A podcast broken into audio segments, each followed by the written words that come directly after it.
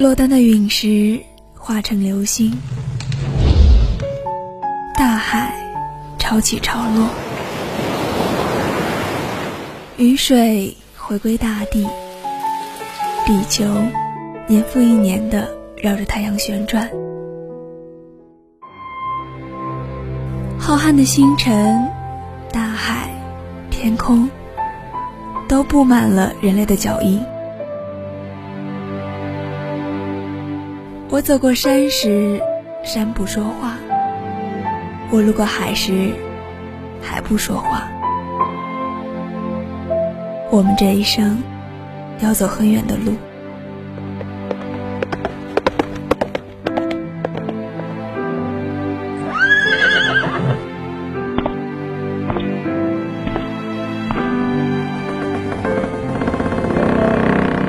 路为纸，地成册。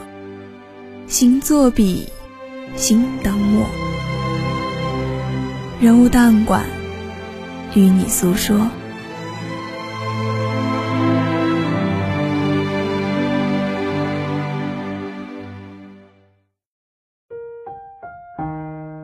Hello，各位音柱下以及收音机前的听众朋友们，大家好呀！这里是单周三下午的人物档案馆，我是九星。一个月的实习总算结束了，而我也顺利的接手了我最爱的人物。那以后的日子，请大家多多关照啦。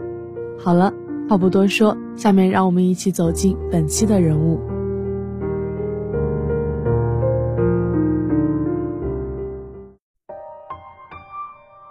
对徐志摩的负面评价，大多都离不开一个人，他的原配妻子张幼仪。一九二零年冬。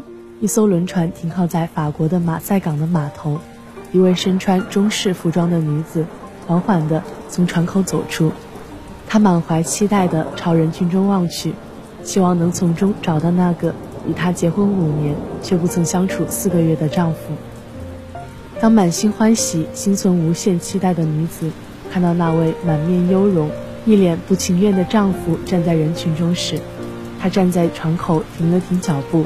然后心怀忐忑，面带微笑地朝男子深情款款地走过去。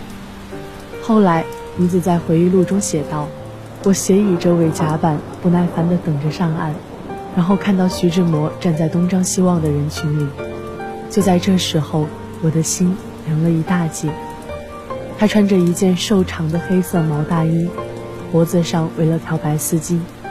虽然我从没看过他穿西装的样子。”可我晓得那是他，他的态度我一眼就能看出来，不会搞错的，因为他是那对接船的人中唯一一个露出不想在那表情的人。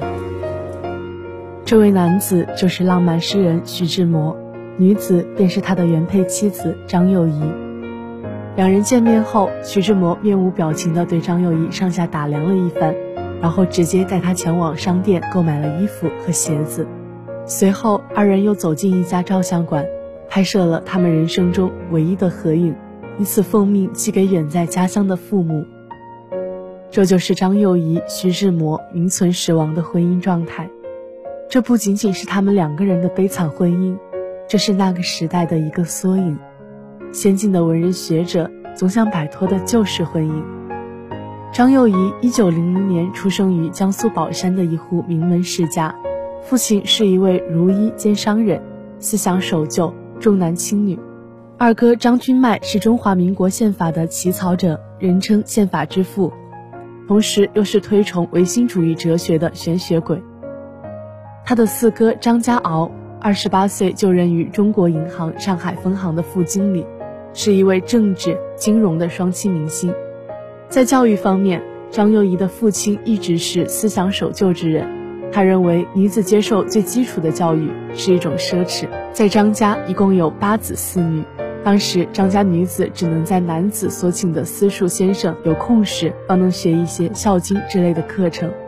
在张幼仪眼中，她与父亲的关系很疏远。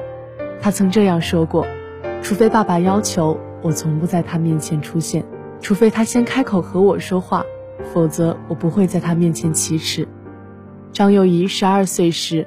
无意间在申报上看到江苏省立第二女子师范学校招收学生的信息，上面明确说明，只要就读三年，第四年便能以实习老师的身份为低年级学生代课，毕业时还可领取到一张小学教师的资格证书。